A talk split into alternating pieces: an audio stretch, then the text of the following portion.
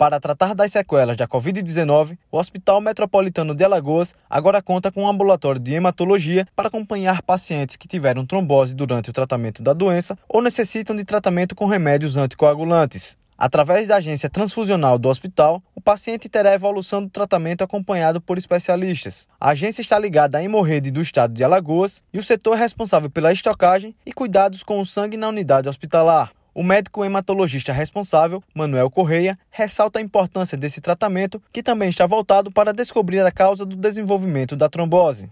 Hoje tem um serviço para aqueles pacientes que tiveram trombose no período é, de Covid, então após ele receber alta, ele vai necessitar de acompanhamento né, do hematologista para monitorizar aquela medicação que a gente trata as tromboses, que nós chamamos de anticoagulação. E essa antes a anticoagulação ela vai ser destinada a esses pacientes que recebem alta no nosso ambulatório. Para que isso a gente possa dar uma segurança né, maior ao paciente, já que existe uma certa dificuldade de monitorização fora, então esse ambulatório ele vai ser dentro do nosso serviço. Para fazer parte desse tratamento, o paciente precisa do encaminhamento do médico que o acompanhou no tratamento do novo coronavírus. E através dele, a regulação do Estado marcará a consulta.